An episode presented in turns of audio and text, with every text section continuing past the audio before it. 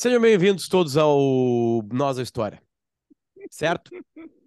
Temos aqui Hum. uma, uma informação muito importante a passar para nossa querida audiência e para o Peninha, E para mim também é, pois é. e pro Peninha, que fica sabendo das coisas desse podcast aqui. Tá Isso, na hora. isso aparentemente é ruim, mas não é respeito. Respeito a, a, a tua hum, insanidade de carga de trabalho ahn, diário, tá, Eduardo Bueno? Eu trabalho muito mesmo. podcast, ele está, neste exato momento, gravando o seu episódio número 70. Porra, e E- aquele 69 que a gente ia fazer? A gente fez samba para quem só pensa no seu próprio umbigo. Esse foi o Hum. título dado. Pro... O cara que trabalha com título é muito bom disso, passagem. Pior que é. Este podcast aqui bateu Hum. o número de um milhão de reproduções.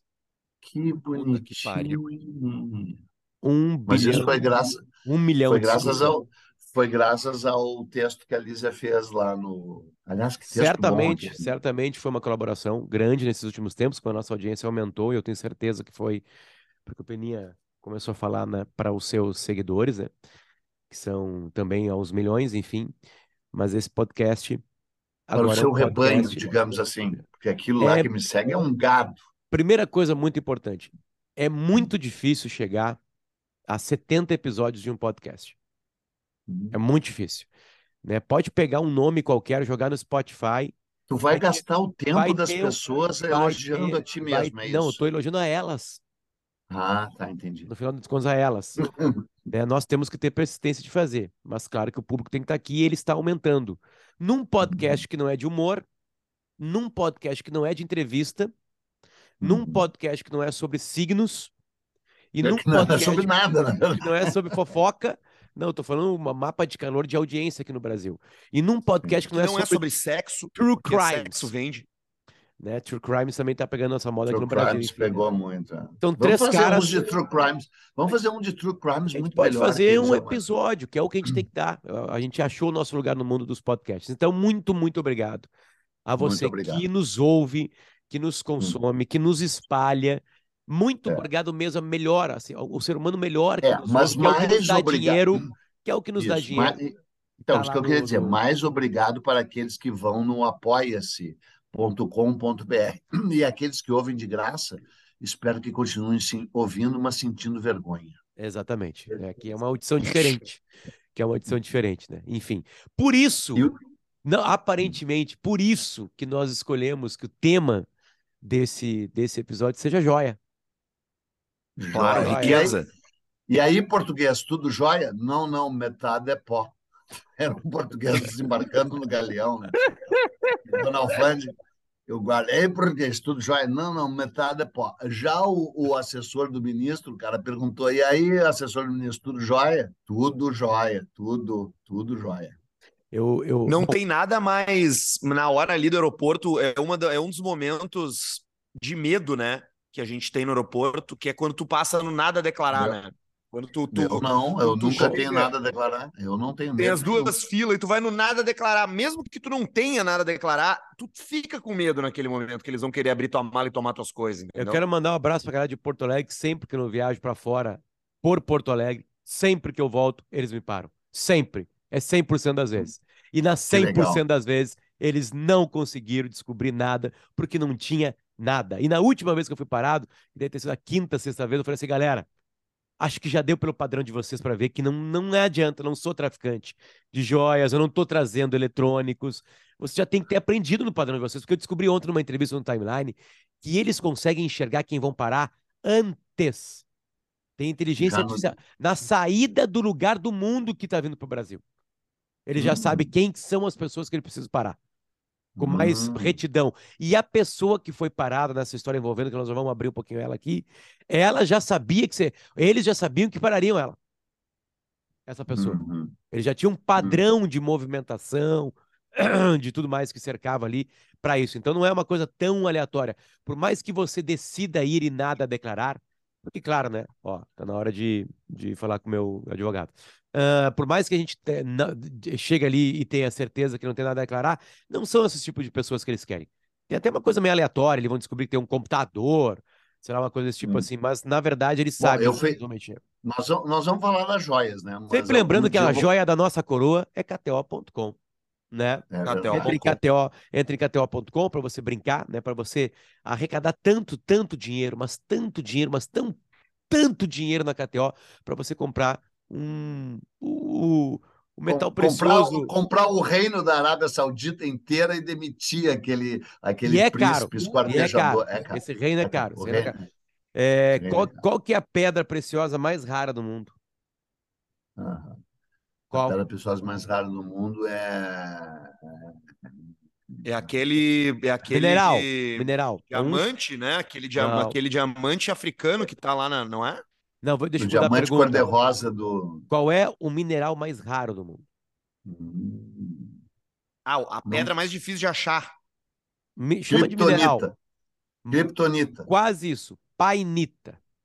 Hum. E, e e qual é o mais valioso do mundo? São dois: o tório e o ítrio. Eles são Ah, usados, faz sabe joias onde? com isso? Não, eles são, eles são usados em coisas mais importantes que joias. Reatores nucleares. Veja. Então, nesse o episódio, que você interessa- informação pro bar. O que interessa é que a monarquia caiu por causa do roubo das joias, cara. No dia 14 de março de 1882, a imperatriz Teresa Cristina foi no baile de aniversário dela. Dom Pedro II era um mala, nunca dava festa, nunca dava. Dom Pedro I dava festa o tempo inteiro, vivia cheio aquele palácio eh, São Cristóvão, aquele que vocês botaram fogo lá, onde era o Museu Nacional. Ah, cheio de gente, mulheres, tarará. O Dom Pedro II, o tal neto de Marco Aurélio, como chamaram ele, né? Marco Aurélio, para quem não sabe, é o grande imperador filósofo, né? O cara que proibiu os jogos no, no Coliseu, o cara que vivia ah, filosofando e refletindo sobre o significado da vida. O, o Victor Hugo, o, o grande escritor que escreveu Os Miseráveis, quando o Dom Pedro II foi mandado para o exílio, viveu na, na França, morreu na França, inclusive, o Victor Hugo o chamou de o neto do Marco Aurélio. Pois o neto do Marco Aurélio era um mala que não aparentemente não dava festa, não dava, né? E, e, ainda por cima era fiel a Teresa Cristina. Mas ele não era fiel a Teresa Cristina, como descobriremos com o segredo das joias. E aí teve a festa de aniversário dela, infelizmente não sei qual é a idade, alguém pesquisa aí, 1882. Eu vou ter que abrir um pequeno parênteses, né? Mandaram uma um desenho a- o casamento, como todo casamento monárquico, foi arranjado, né? E mandaram um desenho da Teresa Cristina linda. E quando a Teresa Cristina chegou, a Teresa, Teresa Cristina era um bagulho, ainda era Era um, manca, um bucho. É. um bucho e ainda tinha um bigodinho, assim. E o Dom Pedro II chorou muito, muito, muito, se abraçou na dama de companhia, na dama de companhia, não, na, na, na babá dele, que chamava da dama, era o apelido, né? Ele chamava de da dama desde criancinha e dizia: me enganaram, da dama, me enganaram. E foi obrigado a casar com o Trubufu, austríaca, nem por cima. E aí, gélida como um iceberg. You, you are so cold, so cold. E aí, evidentemente, ele arrumou uma amante, a Condessa de Barral, também conhecida como Mariana Jimenez, porque vocês viram aquela novela há pouco, era a Mariana Jimenez, a Condessa de Ah, Barral. era ela. Ela, então, uma gostosa. E aí, e além de tudo, houve uma ligação, porque a Teresa Cristina ainda por cima lia pouco, tal, e o Dom, e o Dom Pedro II era, de fato, um leitor, né? Um leitor voraz, lia tudo, né? Estudava sânscrito, Várias estudava né? hebraico, é grego, aramaico, falava aramaico, falava não, né? Ele lia e escrevia em aramaico, em sânscrito, em grego, em, em- em- em hebraico, tarará. Bom, aí teve a festa da Teresa Cristina e ela descobriu de joias, joias da coroa, joias da coroa. Vol- Voltou para casa, tirou as joias e os camareiros foram colocar no cofre real. No dia 19 de março, cinco dias depois, se descobriu que as joias tinham desaparecido. Roubaram as joias da coroa. Bom, chegou nos jornais um tal Gazeta de Notícias que deu a notícia: roubadas joias da coroa. Um puta escândalo, Rio de Janeiro, tarará, tarará. Desde 1880, a imprensa já havia declarando uma guerra ao Dom Pedro II, imprensa golpista. A imprensa teve uma grande participação no golpe, né? O Dom Pedro se recusava a estabelecer censura na imprensa, nunca, nunca, nunca censurou, nunca proibiu, ah, ah, nunca reprimiu. Jornais e jornalistas. Aliás, mais um pequeno parênteses: as pessoas, na sua ignorância constrangedora, não sabem que o uh, Dom Pedro I foi mandado embora do Brasil, expulso, forçado a abdicar no dia 7 de abril de 1831, porque no dia 31 de março, uh, no dia 31 de março, é teu aniversário? Que vergonha, o cara aniversariou junto com o golpe. 31 golpes, de março. Golpes. É, golpes. Então, no dia 31 de março de mil. Cara, não quero desviar o assunto, mas tem que falar rápido. Foi morto um jornalista em São Paulo, o Líbero Badaró. E foi morto por dois capangas suecos. Aí foram indo, foram indo, chegaram à conclusão que o capanga estava ligado a um juiz de São Paulo, esse juiz estava ligado a um desembargador, e esse desembargador morava no condomínio Vivendas da Barra, na, na Barra da Tijuca, e tinha 200 ligações entre a casa do, do, do, do chamava a Lessa, chamava o desembargador morava no condomínio tinha mil ligações entre uma, a casa do Dom Pedro I que morava no Vivendas da Barra também uh, uh, e a casa do outro daí perguntaram que, por que tanta ligação? Não é que a filha a filha do Dom Pedro I está namorando a filha do do Lessa né? E o Dom Pedro se descobriu que, que se não era o mandante, no, que nem no caso, né, o, o, Getúlio Vargas não foi o mandante do atentado ao Carlos Lacerda, né? mas um preposto dele foi, e o, e o, o Getúlio Vargas se suicidou. Né? O, o, Dom Pedro I provavelmente não foi o mandante do, do assassinato do Líbero Badaró, mas, evidentemente, uh, sabe, a Marielle, aquele caso ali tinha a ver. Teve que ir embora do Brasil. Aí, talvez também em função disso, Dom Pedro II nunca reprimiu, e pela sua própria natureza, uh, né, que não era uh, autoritária, que não era repressiva, nunca reprimiu a imprensa. E a imprensa detonava ele já com proposições republicanas. Esse jornal, Gazeta de Notícias, fez um escândalo com toda razão, dizendo: se o cara não é capaz de cuidar das próprias joias, como é que vai cuidar de um país? Né? E aí chamaram o chefe da polícia, que era um tal uh, uh, Trigo Loureiro era o nome do cara. Vocês né? estão tudo descobrindo o nome das ruas. Exatamente. É, é pois é. E, e aí o, o uh, que, que, por sua vez, contratou um, lá o seu delegado-chefe, que era o Lírio, não sei das quantas, que virou o Lírio do Trigueiro. Ele chamava trigo de loureiro, virou o louro do trigueiro. Dá o pé, louro, dá o pé, louro. Mil cartoon, daí nada de descobrir. Bom, aí, depois de uns dez dias, o, o, o guarda do, do, do ah, da, da Caixa Forte diz que quando era uma caixa mesmo, caixa, caixa, ah, diz que quando foi guardar as joias, uh, ele não estava de posse da chave e deixou ali dentro sem, sem chavear. Bom, se descobriu que quem tinha roubado as joias era o irmão do mordomo. Nem sempre o mordomo é o culpado, o irmão é o culpado. E aí deu, deu um escândalo e o Dom Pedro II perdoou o ladrão e ainda premiou o chefe da polícia e o delegado. O tiro saiu pela culatra, ficou todo mundo indignado, e aí se descobriu que o irmão do ladrão era o alcoviteiro do Dom Pedro II. Era ele que levava ele escondido do palácio até a casa da Condessa de Barral. E ou, aí foi um barral total, um merdeiro é gigante. Cu ou é pó. É, isso aí. Que coisa então, mágica que é isso. Eu me mudei há pouco e da minha casa dá para ver a casa em frente onde os, os, os, os, operários que fizeram a obra me disseram: Peninha, tu te deu bem, tem uma mulher que toma banho pelada ali todo dia. E nesse exato momento está tomando banho quem? O marido da mulher. Um gordo enorme que nesse exato momento está lavando as axilas, agora está lavando, está lavando a parte, as nádegas, as nádegas, é, está se ensaboando ele é um gordo peludo horroroso e a maravilhosa mulher pelada que toma banho aqui eu nunca vi. É, como Portanto, eu, eu vou embora. Peninha, primeira coisa, tá? É, o que é bonito na história da joia é que quanto mais os caras vão para o passado estudarem, eles conseguem entender que o ser humano, nos blocos que ele vivia, bem longe, distante uns dos outros, numa época, obviamente, né, pré-histórica, um pouquinho depois disso, todos eles usavam adornos com elementos que a natureza davam, né? Que pode ser um dente de uma caça, madeira, Sim. claro, né? O ferro, né? Uhum. Para várias coisas ao mesmo tempo. Ou seja, É, é uma coisa muito delas- intuitivamente humana. Sim, sim, Aí elas eram usadas como crenças religiosas, né?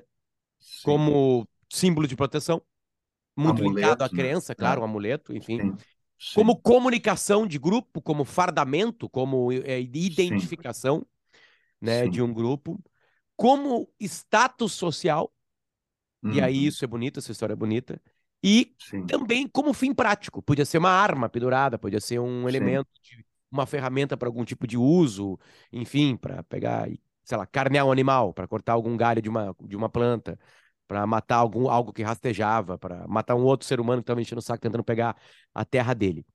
E aí, Peraí só um pouquinho. Paula, quer vir ver um homem nu?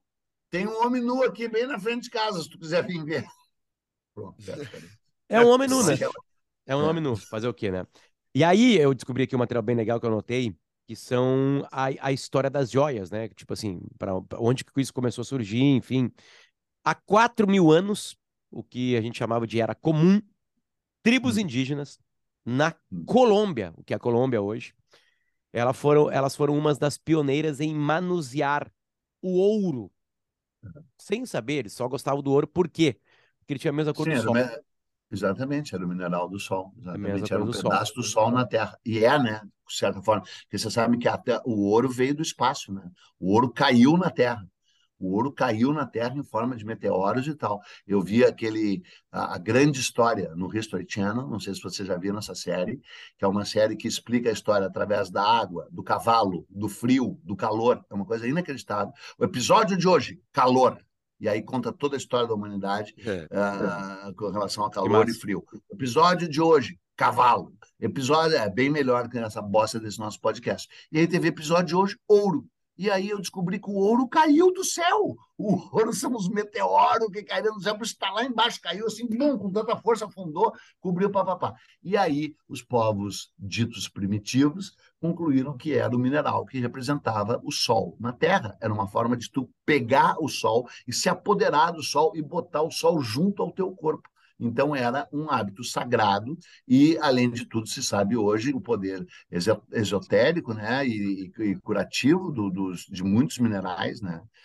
E só que só um parênteses, tudo aquilo que tu falou, volta aí depois para os colombianos, mas só para tudo aquilo que tu falou das joias é verdade. Só que depois as joias viraram a principal forma de lavar dinheiro. Dinheiro é lavado com joias. Uma Mas das tá- isso mais- está linka- mas está linkado ao É. status social, né? Por ter status também. social Não, e... mas também é o seguinte, como é que tu vai transportar 16 milhões de reais? Vê o tamanho que ocupa e vê o tamanhozinho daquela caixa. Então também é isso.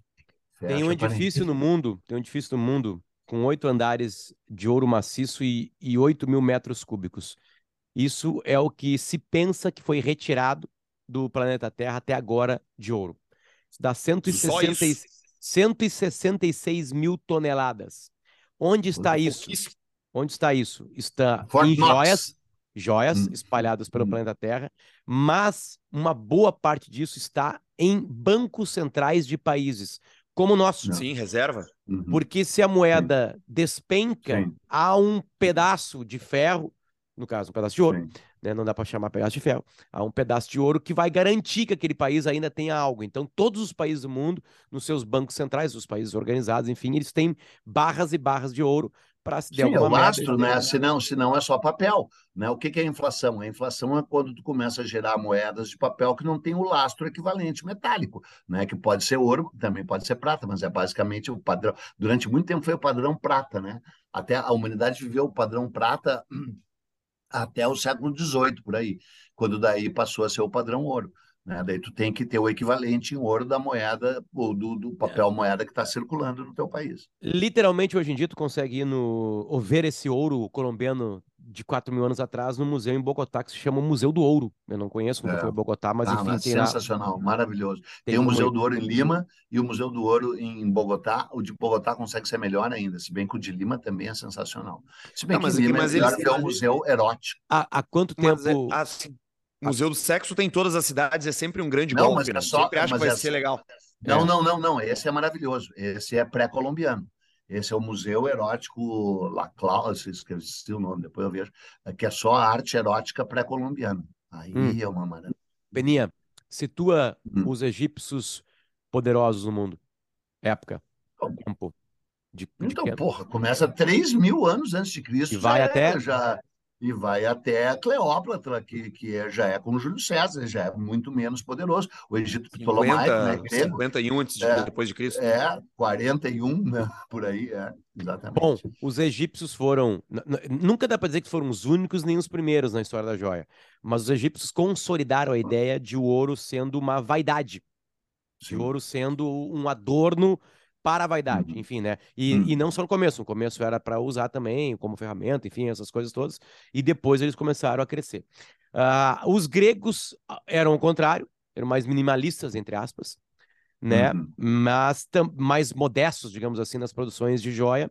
Uh, mas e também a... com pouco acesso, né? Com pouco acesso a metais preciosos na Grécia. Mas é um país com a sofisticar o uso uh, uhum. Arthur? Artesanal e. Artesanal, começaram artístico. a sofisticar o uso, né? Uhum. E aí eles que sofisticaram o uso de colar, bracelete e brinco.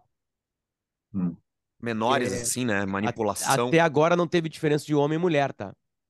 Tá tudo pendurado nos corpos masculinos e femininos aqui. Não teve ainda uma, uma coisa. Uh, etruscos, Peninha, qual era? Sim. Ah, os, os, etruscos, sabe que os etruscos são um mistério total, gigante, né? Os etruscos, evidentemente, são a base do povo italiano, deram origem aos romanos, né? E mesmo assim se sabe super pouco sobre os etruscos. Mudou, cara, eu comecei a ler, me interessar por arqueologia quando eu tinha 14, de 12 para 14 anos de idade, né? Antes de me interessar só pelo Egito, depois eh, eu li aquele livro que mudou a vida de um monte de gente, Deuses, Túmulos e Sábios, sabe? De um tal C.W. Serra, que é meio não é picareta, mas é assim um peninha da vida, assim, sabe? Um divulgador, um divulgador. Já falamos desse livro divulga, aqui, já mostramos ele. Já, já, já, já. Então, esse livro é um, é um marco na minha vida, da editora Melhoramentos. Eu li em 1971, eu tinha 13 anos. E aí o, o, o uh, de lá até aqui, esse aí mesmo, exatamente. Pô, que legal esse teu, cara. Capa, Capa dura. dura. Qual é a editora? Qual é a editora? Nof. É? Eu, comprei na, eu comprei na Waterstone hum. e essa ah. editora aqui é a Hart Court uh, Sidwick and Jackson Limited. Pode ser? Puta, mas essa é a editora inglesa, sim. É. Tá. Uh, uh, bom, o fato é que daí, desde o que eu quero dizer é que desde que, olha só, nunca ouvi falar dessa editora, mas é inglesa. Uh, desde que eu comecei a ler, é, sobre arqueologia, é incrível como evoluiu, como mudou, mas alguns mistérios persistem. Dentre eles, o mistério dos etruscos. Tu aí, Arthur Gilbert, vai aí depois eh, ver no fim do episódio, você que está nos ouvindo, como ainda é misteriosa a origem dos etruscos, que evidentemente é itálica ali, é da bota ali, mas não sabe de onde que eles vieram quando, quando chegaram ali, antes de ser etrusco. E isso e... tudo é, é dois mil anos antes e, de Cristo. E a colaboração deles também, né, e linkado ao assunto de hoje, se dá e com descobertas a partir de 8 antes de Cristo, então bem, na era de Cristo mesmo.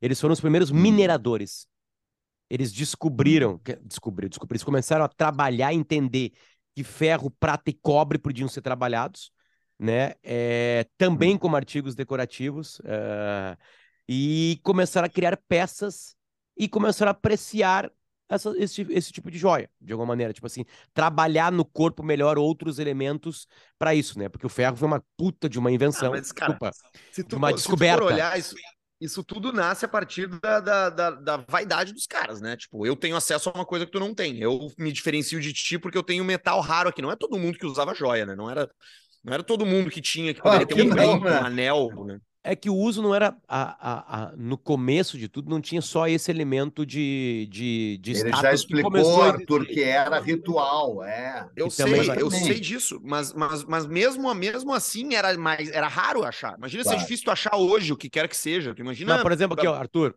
É, mais ou menos mais ou menos a mesma época, tá? O Império Romano começa a ser gigantesco, né? É, eu tô falando na mesma época dos uhum. etruscos. Os romanos enxergavam o ouro que já estava espalhado, que já tinha esse elemento visual e esotérico e blá blá blá, como Sim, arma, brilho, brilho. como como grana para guerra. É. Eles usavam peças, eles penduravam peças, isso era um status social em Roma, mas eles queriam ouro e roubavam ouro para guerra. Porque como eles estavam, né, crescendo, crescendo, crescendo, crescendo, eles pegavam ouro, isso já tinha um elemento, se eles usavam para guerra, porque eles vendiam. Se eles vendiam, tinha um comprador, né? Então, tipo assim, então tinha um elemento ali também de economia, né? Como hoje um banco central guarda ouro, né? De alguma maneira. Sim, eu estou revendo a melhor série do mundo, né? Aquela Roma. É demais ah, aquela série, né? Então, sensacional essa série, cara. Sim, sim, sensacional. Daí ontem, é o capítulo 4, o César cruza o Rubicão. Para quem não sabe, na sua ignorância, o Rubicão é um riachinho, é um riozinho de nada, né? É menor que o Arroio Dilúvio aqui em Porto Alegre, né? e, e uh, uh, ninguém podia cruzar o Rubicão armado. Não se uh, qualquer militar, qualquer soldado que cruzasse o Rubicão em direção a Roma virava cidadão, né? Não era mais um militar e não podia entrar armado. E o César cruza o Rubicão armado e o Pompeu, que era o chefão, né? o líder do Senado, foge de Roma, junto com Cícero, junto com Cato, junto com os 300 senadores. E ao fugirem, fogem com todo o ouro romano, em carroças e carroças. Só que o, o, os personagens fictícios maravilhosos do Lúcio Vereno e do Túlio do, do, do, do uh, Pulo, ah, é, do Tito Pulo, Lúcio é, Vorinus... É, e Tito Pulo que não existem. Pulos, to isso aí. É, e toda a história se dá em torno deles. É, é, toda a história de Roma foi construída por coincidências por dois legionários que não existiram. Só que tudo que aconteceu, aconteceu. É assim, assim.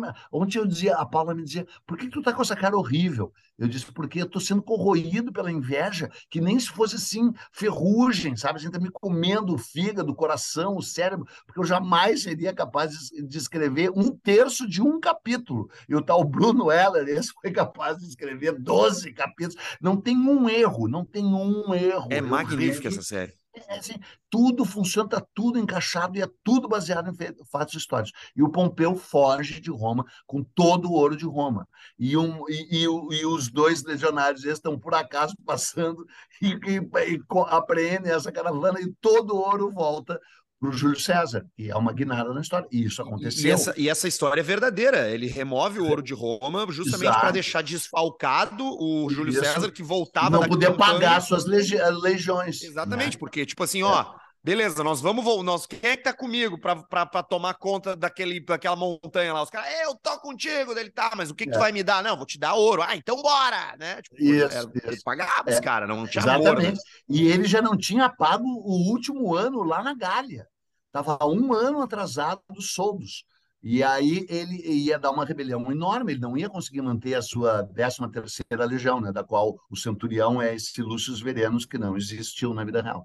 E aí, é, então, são carroças de ouro maravilhosas. Né? Então, é isso que tu falou. Quem, quem impôs o padrão ouro definitivamente como poder e dinheiro foi Roma.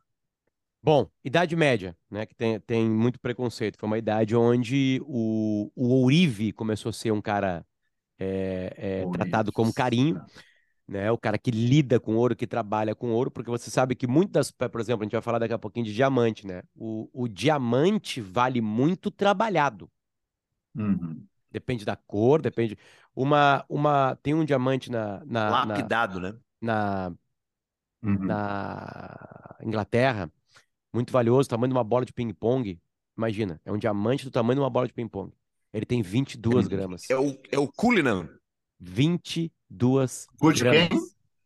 Não, é, não pesa uhum. nada. É um monte de carbono amontoado que não pesa nada.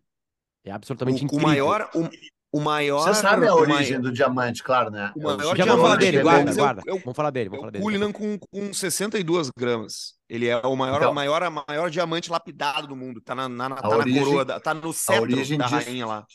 É, todo mundo sabe a origem disso, né? É no pedaço de carvão com super é um pedaço de carvão que o super-homem apertou com força, força, força, força, assim, e virou essa bola de ping Nesta época, na Idade Média, que são alguns, algumas centenas de anos, tem a lapidação. Então começa alguma coisa que a gente conhece hoje como que dá valor, como a gente está falando de diamante, ali que começa o cara a trabalhar. Com ourives, a coisa começa a trabalhar, não só com isso, né?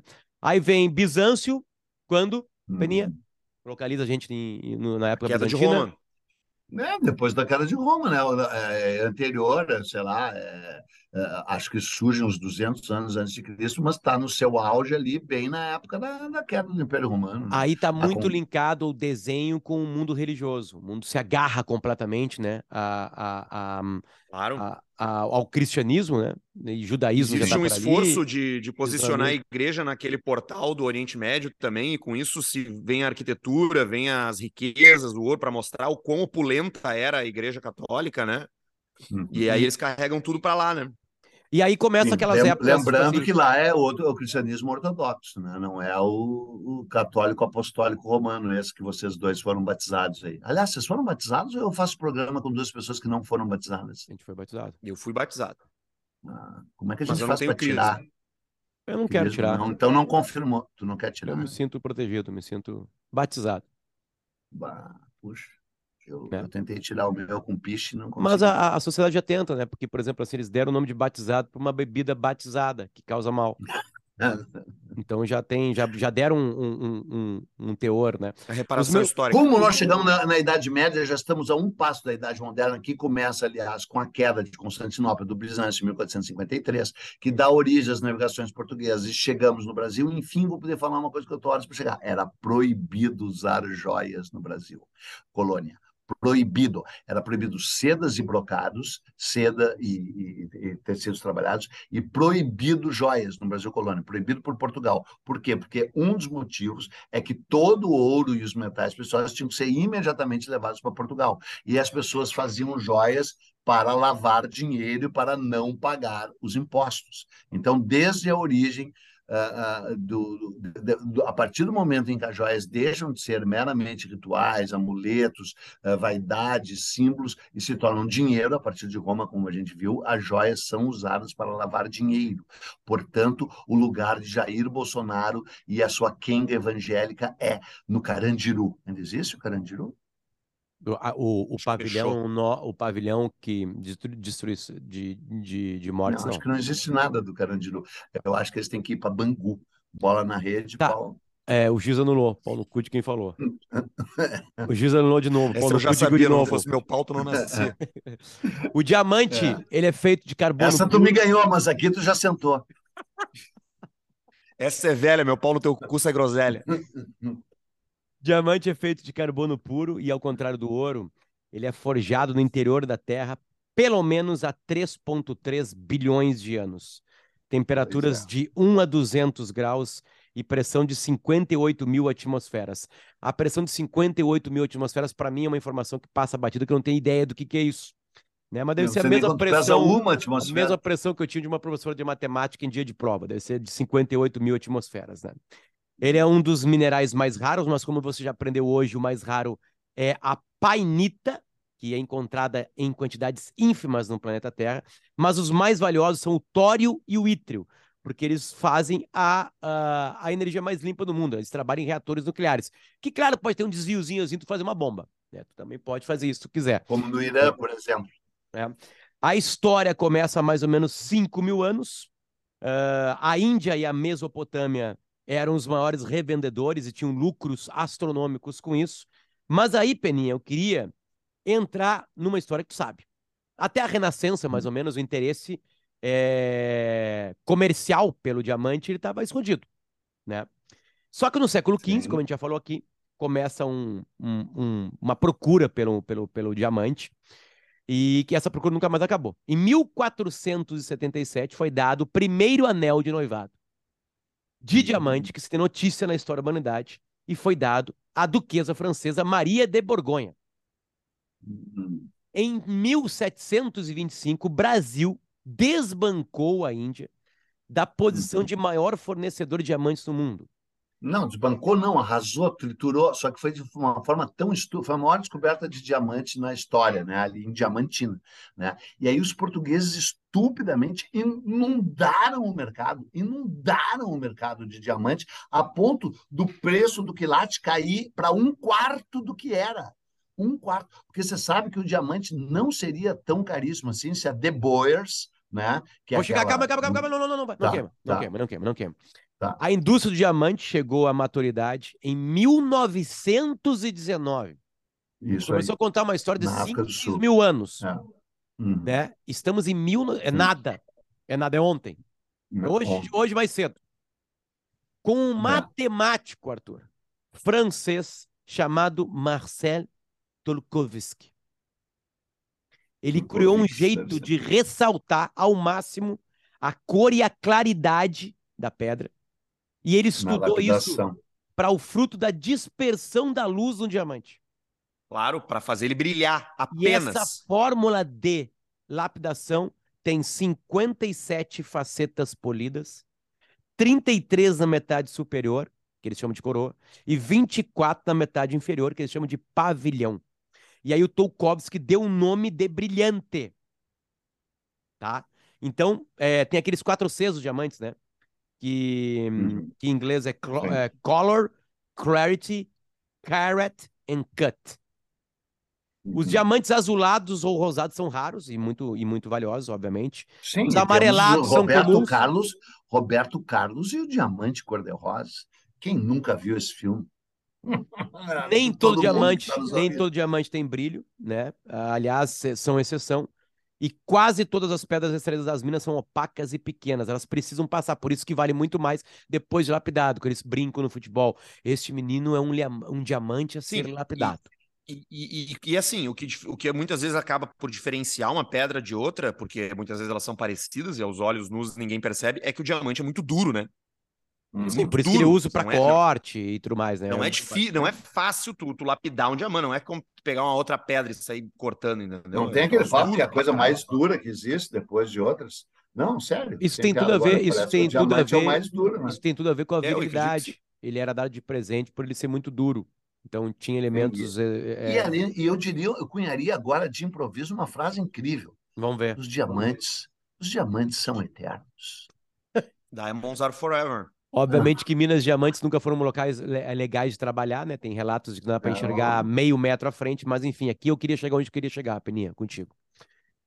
Não, Ah, daí só um pequeno parênteses, né? E aí teve a Chica da Silva, aquela personagem inacreditável, porque tu sabe que tinha o contratador de diamantes, né? Ah, ah, muitas das coisas que a gente, do Brasil, ah, colônia, eram, ah, a, a coroa privatizava, chamava estanco. O pau-brasil foi privatizado. Quem comprou o contrato do pau-brasil foi o Fernão de Noronha, que hoje a gente chama de Fernando de Noronha, mas o nome dele era Fernão de Noronha, que era um cara, era o cara, o segundo cara mais rico de Portugal. O cara mais rico de Portugal eh, no século XVI era um banqueiro italiano chamado Bartolomeu Marchiori, que foi quem que era o, o- o chefe de todas as casas bancárias de Portugal, um italiano que foi quem trouxe o Américo Vespúcio para Lisboa. O segundo cara mais rico era o Fernão de Noronha, que era o representante da família Figer. A família Figer era uma família austríaca que era detentora do monopólio da prata do Tirol. Toda a prata do, do, do, do Tirol ali, dos Alpes, pertencia a essa família, ah, que foi a falência quando o, o, o Felipe IV decretou a falência do Império Espanhol. O Império, o Império Espanhol entrou em bancarrota, vivia, devia tanto dinheiro para a família Figer que disse: não vou pagar. E essa família daí acabou. Ah, ah, o, o Fernão de Noronha representava essa família em Portugal, era riquíssimo. Aí, quando se descobriu o pau-brasil no Brasil, a coroa não tinha dinheiro próprio para explorar essa riqueza. Então, ah, botou em asta pública, fez um leilão para ver quem é que compraria pelo lucro presumido. Entendeu? O cara, a, a coroa e, e, e, o, e, o, e o contratante, diz, ah, quanto é que vai render? Vai render X. Então, até X, tudo que render, até Y, é da coroa. O cara tinha que pagar direto. Do- a diferença entre o X e o Y era o lucro do cara. É o tal lucro presumido. Até hoje existem negociações nessa base. Né? E ele adquiriu o Pau Brasil, a exclusividade do Pau Brasil, por 12, por quatro anos, só que o contrato foi renovado uh, por três vezes. Ele ganhou a ilha de Fernão de Noronha para ele, a primeira capitania hereditária do Brasil é a ilha de Fernão de Noronha, que ele ganhou já em 1503 a ilha descoberta pela expedição na qual fazia o Américo Vespúcio, fazia parte do Américo Vespúcio em 1503, né? E aí depois disso, o, a caça da baleia era, era estanco, era comprada, era privatizada, não era da coroa, né? O ouro foi era exclusivamente da coroa, uh, e aí deu merda gigante. Ele começou a privatizar e o diamante tinha o contratador de diamantes. O contratador de diamantes era o cara que comprava o direito de explorar diamantes, pagando uma grande, a maior parte para a coroa, e o que sobrava era o lucro. O contratador de diamantes, João Fernandes, se apaixonou por uma escrava liberta, uma negra chamada Chica da Silva, a Chica dos Diamantes, a Chica que manda, era o nome dela. E ela nunca tinha visto o mar, mandou construir um, uma lagoa gigante para ela em Diamantina com duas caravelas velas. Na Chácara ela, da fato, Palha. A Chácara da Palha. Era assim que chamava?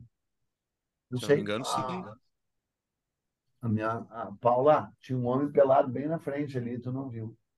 Peninha, a Paula me trouxe. Hum. Tu estava falando de uma história 1700 no Brasil, como a gente já disse aqui nos anos, no, no século XVIII, isso começou. Então, e era proibido usar joias até essa época. E quem começou a se cobrir de joias e disse: Quero ver quem me proíbe? A Chica, Chica da, da Silva. Silva. Por isso que o Jorge Ben fez uma preta. música para ela. Fica da Exatamente. Chica da... Sim, que Ele limpa o teu nariz que ficou sujo de suco. Ah, uh, o, Bra o, Brasil começou a, a, pegar diamante com, obviamente, brutalidade. E aí, um cara chamado T.C. Kittle, um engenheiro sul-africano, escreveu uma carta endereçada aos patrões dele em Londres. Abre aspas. Os pretos, entre parênteses, ou entre conchetes, ou entre algum tipo de elemento é, visual, escravos brasileiros, são instalados em currais que são fechados à corrente. Acho que, sob supervisão europeia, os nossos pretos podem se tornar quase tão bons quanto os brasileiros para trabalhar é. em Minas. Aí tem uma mudança para a África, e aí Peninha chega numa coisa meio que incrível é, duas empresas no mundo controlam todo todo o manuseio de todo, Como é que eles fazem? E as minas também. E eles as minas. compram, não, eles, eles terceirizam as minas, que é o trabalho sujo, Sim. compram Sim. das minas no mundo inteiro.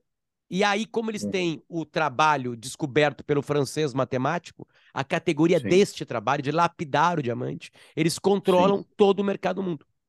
E todo. as empresas e são. Bem pouquinho e porque eles poderiam inundar o mercado e o preço cair lá embaixo, e até um chinelão, que nem o Arthur, tem um diamante. Mas eles simplesmente vendem a conta gotas, estabelecem o padrão, o dinheiro, quanto vale cada quilate, e pronto. Tá na e mão, a gente nunca vai ter. Está na mão de um, um da empresa sul-africana, né, comandada, né, obviamente, por brancos, a De Beers, uhum. como disse o Peninha, Sim, e também por um russo chamado Lev Leviev.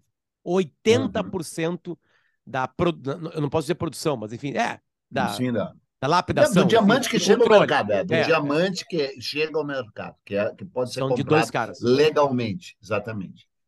É, é incrível, né, cara? É incrível. Por exemplo, na Angola, é, é o Lev Leviev. Ele controla tudo na Angola. É ele que Sim, comanda tem um filme maravilhoso aquele com o, o Leonardo Diamante de né? Sangue. Diamantes de Sangue, que é justamente isso. O Giscard d'Estaing, aquele presidente francês, ele quase foi derrubado por ter recebido do Bocassa, né, um, a mulher dele, uma tiara, e ele anéis de diamante. O presidente francês, Giscard d'Estaing, se envolveu num escândalo por ter re recebido como propina uma quantidade de joias de diamante equivalente ao que recebeu a Kang evangélica. Coisa louca, né? É. Coisa louca. Aliás, hum. Vamos ao noticiário de, mil, de 2023. Qual é a treta envolvendo o Bolsonaro e a Michele Bolsonaro? Né? Começo com muito cuidado esse texto, dizendo que eles dois disseram que não tem nada a ver com isso. É. Eles dois é, disseram. É, disseram assim: é, o presente que eu nem sabia que eu tinha ganho nunca chegou até mim. É, exatamente. exatamente. Eu só tentei oito arrancaram por métodos ilegais e com toda a persuasão possível, e usando um avião da FAB, um coronel e um telefonema. O que está acontecendo? O que está acontecendo? O que, que os caras estão no follow the money aí, né? Bento, foi o Bento é. Albuquerque que trouxe, né? Um, um dos caras, um dos o assessor caras, dele, um dos caras que uh, tentou, né? É, foram oito tentativas, né? De, de, de, de, de, negociações de da, da, da, da receita. Um, um um, uma das pessoas envolvidas nisso aí ganhou um cargo em Londres pelo Bolsonaro antes. Sim, o, o chefe da Receita. É. O, o, o tal Júlio César. Mas não é aquele que a gente estava falando, é outro Júlio César. Ontem a gente conversou com um cara, um cara que trabalha nisso uh, lá no timeline, ele, ele, ele foi bem, bem coloquial, assim, bem aberto, bem tranquilo assim, na, nas informações, né? O que, que acontece? Quando bem uma... dizer um peninho assim, com a mesmo é, equilíbrio. Na, na, na, maior parte do tempo, tu é equilibrado na maior parte do tempo, isso é verdade. O problema são os teus arrombos. Mas vamos lá. Uh, quando se ganha, uh, presentes são absolutamente comuns. A regra brasileira de recebimento é a seguinte: quando tu é uma autoridade federal, tu ganha presente quando ele tem algum valor. Por exemplo, tu foi para Londres e ganhou uma camisa do Arsenal, foda-se. Bota a camisa no corpo, não precisa fazer nada e acabou. Mas o presidente do Arsenal te dá um Rolex. Problema. Problema. Tu pode usar o Rolex, mas tu tem que dizer que foi um presente e quando acabar o teu governo, o Rolex fica em Brasília. Ele fica. É só um parênteses. Só um parênteses. Tu sabe daquele Yugo E tu não paga nenhum imposto por isso, tá? Não paga nada, tu não paga nada, tu não tem hum. que a alfândega, não paga aqui 50% e blá blá blá. O IUP vinha né? dirigindo, o IUP Mas tu tem que fazer sua... todo o processo burocrático. O IUP vinha dirigindo a sua Lamborghini pela Avenida Paulista quando um caminhão passou, arrancou toda a lateral do Lamborghini dele. Ele desceu do carro desesperado e começou a gritar: "Minha Lamborghini, minha Lamborghini!" E um transeunte disse: Meu senhor, o senhor perdeu o braço. Meu Rolex! Rolex! Mais ou menos isso. Isso não aconteceu. Isso não aconteceu com os 16 milhões em joias, até agora descobertos, e teve tentativas disso. Não se sabe ainda, porque pode ser, assim, ó, muita gente fica sabendo dos presentes. Né? A história do Bolsonaro e da Michelle, ela é absolutamente crível. Ela pode ser crível. Sim, a gente ganhou. Eu não sabia que a gente não, fosse, não fossem eles, quem, quem são? Não, é, assim, e também tem outro ponto, tá? Ele não foi para essa viagem aí. Ele foi convidado para esse evento da Arábia Saudita e ele não foi. Ele mandou o é. Bento é. Albuquerque. É. E, no, e no dia Minas. seguinte eles, eles subvenderam a, a, a, a refinaria a, a Landolfo Alves lá, né? Pela, por exemplo, assim, ó, teve uma, teve uma distribuição de Rublos e Cartiers em torno de cada peça de 50 mil reais, tá? Um dos caras, ele era um, ele trabalhava para o governo, mas ele tinha passado pela XP Investimentos. E ele ganhou o relógio. E ele não sabia o que fazer. O que, que aconteceu? Ele guardou o relógio no pacote, deixou guardado e perguntou o que tinha que ser feito. Os caras demoraram, blá, blá, blá, e responderam: olha, ele é do governo. E ele devolveu o relógio fechado no plástico, com todos os adesivos, enfim, aquela coisa, o cara tinha certeza que tinha alguma treta naquilo ali.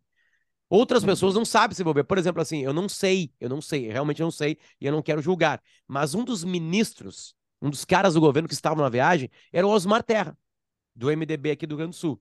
Foi um personagem aquele muito grande durante plana, aquele, aquele um personagem do, muito do, grande do, durante a, a, pandemia do rebanho, exatamente, da humanidade é. do rebanho, aquele que, que não se vacinou, aquele que eu espero que morra e eu possa festejar a morte dele e tal, etc e tal, exatamente. E é, já está é demorando para morrer. O, o podcast Nós História não deseja a morte de ninguém, ou quase ninguém, sim. na verdade. Né? Enfim, não se sabe. Ah, ó, gostei dessa, dessa pequena exceção. Não, quase Santos, né? Não desejamos mal, a quase ninguém. Enfim, é, então, tipo assim, tem, tem algo de história, mas eu, o que eu acho mais incrível é que é, essa notícia está chamando a atenção, ela é mais lida em todos os portais que colocam esse assunto. Ontem no timeline foi uma, uma explosão de WhatsApp e tudo mais, né? As pessoas falam uma, uma coisa que eu acho muito incrível de ser discutido e até legal: o Lula adora presente. É, né? O Lula adora presente. O Lula ganhou muito Sim. presente na vida dele.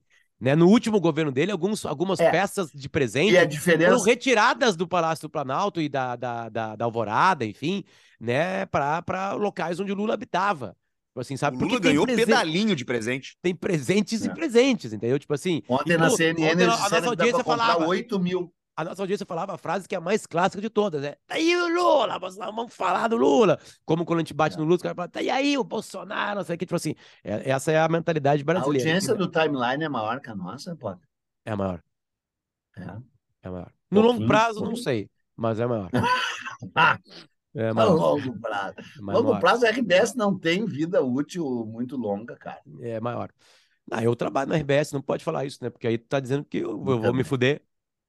Não, tu vai não, trabalhar não vai. comigo. Tu não vai. vai trabalhar com... Tu vai trabalhar comigo. É, enfim.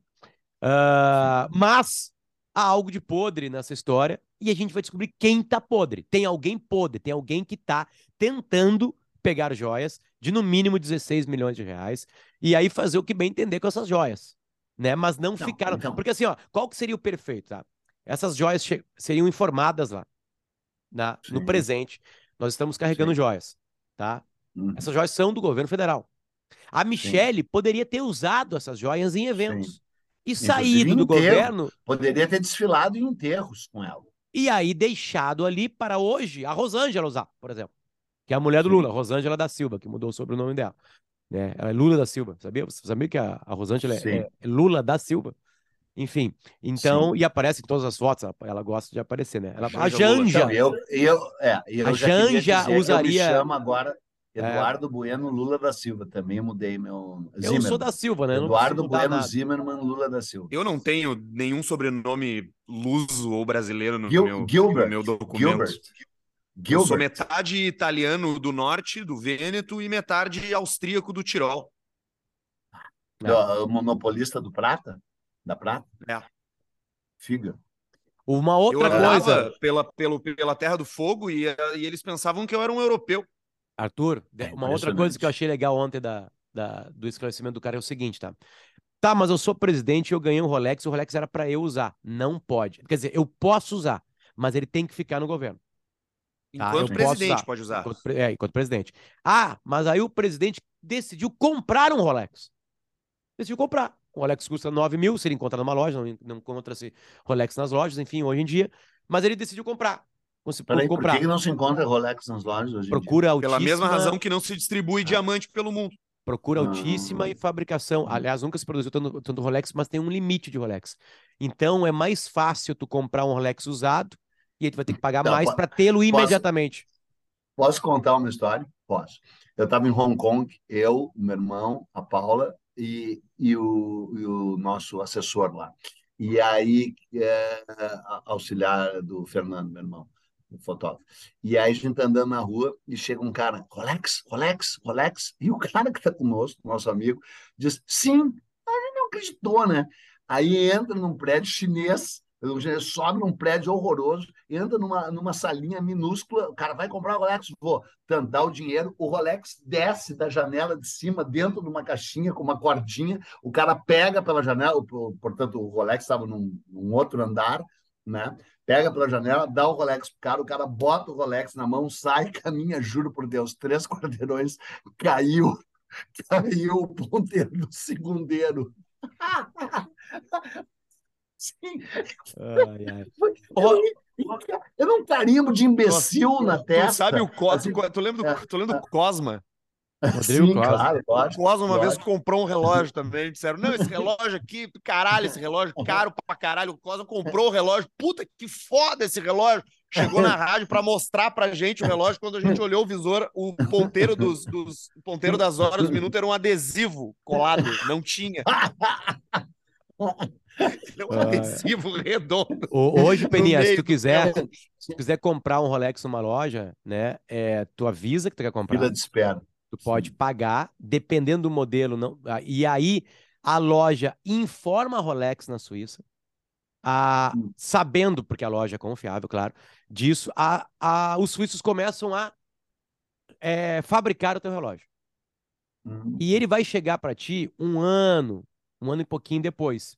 E aí, esse Rolex precisa ficar um pouquinho na loja ainda para ficar ali mostrando que tem, né?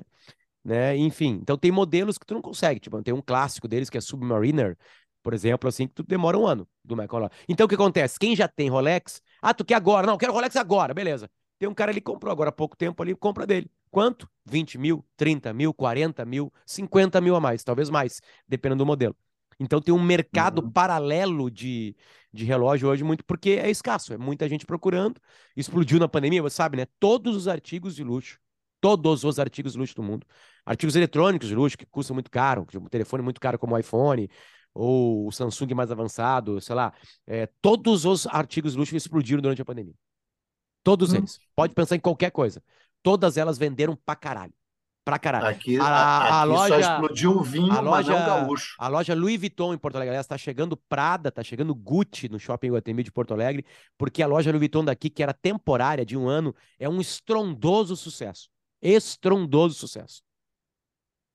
Porque os artigos de luxo explodiram. Explodiram. As Por quê? caram- Tu compra uma calça, se parecer umas com as outras. mas tu compra uma peça, Arthur, de couro, que vai durar o resto da vida. O Rolex vai passar. É. Aí que tá. Aí aí entra uma discussão boa. Entra Sim. uma discussão É. boa. Então, discussão boa. Nosso próximo episódio vai ser sobre a Patagônia ou vai ser sobre Moby Dick? A gente vai dizer aqui o que, que vai ser e vai gravar sobre outra coisa. Porque Não foi isso que aconteceu. 1968? Nove, animal. Viu? Não, Ou esse é o nove. 70. Esse aqui é o 70. É a marca de um milhão. Marca de um milhão. KTO.com, entre em KTO.com para se divertir, tem todas as ligas por ali. Enfim, cria, eh, dependendo da aposta, você pode criar. Tem o ganho, ganho, eh, o ganho aquele de 2 a 0 no jogo. Antecipado? dizer. Ganho antecipado GA. eh, em algumas competições, o time, algum time fez dois. a- Por exemplo, agora teve Burnout, acho que era Burnout. E, e Arsenal. Grenal, por exemplo. Não, mas não rolou. Ele No não Grenal quer rolou. falar, ele tá, ele tá Não, é que no Grenal não rolou. Não rolou isso. Nesse jogo que o Arsenal virou no último minuto, 3 a 2 todo mundo que apostou ganhou. Quem apostou no outro time ganhou. Porque botou. Por é, porque tem, tinha o ganho. ah, é, a- Quando um Ar- time abre dois gols de vantagem sobre o outro, a KTO já paga. já paga para quem apostou naquele time. terminar. Só que se Ele tu já apostou no presume Arsenal, que a vitória já aconteceu. E aí tu tira a grana. é um presente que dá para os apostadores, entendeu? Aí tu já ganhou. Mesmo que o outro time vire, como aconteceu com o Arsenal. Então, quem apostou nos dois times ganhou. E pode apostar que o Bolsonaro e a Michelle vão ser presos ou esse tipo de aposta não tem? Cada casa Tem de aposta vários pode- mercados alternativos pode lá, mas criar. eu não sei se tem. Não, isso. mas nós só jogamos na KTO, não interessa mercado alternativo. A KTO Então, Não, não, vamos merca- mercado se chama, quando eles chamam mercado, mercado, tipo, mercado basquete, mercado futebol, é os tipos de apostas que tu tem. E aí tu tem, por exemplo, o mercado Big Brother, tu tinha o mercado de política nas eleições, para quem é que ia ganhar para presidente, mas eu não sei se esse especificamente da cadeia do Bolsonaro e da mulher dele tem, mas é uma boa aposta. Eu acho que ia ter odds bem flutuantes aí. E a gente pode apostar quando vai falir aquela churrascaria 20 barra... Vai, essa aí tá uma odd baixa pra falir. É verdade. Essa tá uma odd muito baixa. Muito baixa mesmo, de verdade. A Enfim, nossa odd de falir é maior. é, você só é legal mesmo se você. Não é que você nos escuta, se você paga para nós. Vai então apoia.se barra nossa história. Coloca uma mensalidade muito baixa, porque nós chegamos a 70 episódios e um milhão de, de, de, de- Como é que se chama ali, Arthur? Exatamente esse. Views. Um Ou de- Não, não é views. views, não. É, são- ou, são é, ouvi, ou, é ouvios. Aqui tá pessoas que- reproduções. Reproduções, tá? Um É, milhão de reproduções. Exatamente. É o Plays, então. Muito obrigado. Muito obrigado mesmo, Foi tá? bom esse episódio ou foi mais ou menos? Foi bom. Foi bom. Foi bom. Um beijo pra você. A gente volta na semana que vem. Muito obrigado, Peninha. Muito obrigado, Arthur Gubert. Espalhe a gente depois de escutar. Tchau, tchau. Dá pra assistir a gente no Spotify. Você não sabe disso, né? Você pode nos assistir ali. É só pegar ali, ó, virar Um a cara disse que me viu eu me babando de açaí. É, porque a gente chamou, né? É, Aquele momento foi brilhante. Tchau, tchau, gente. Valeu.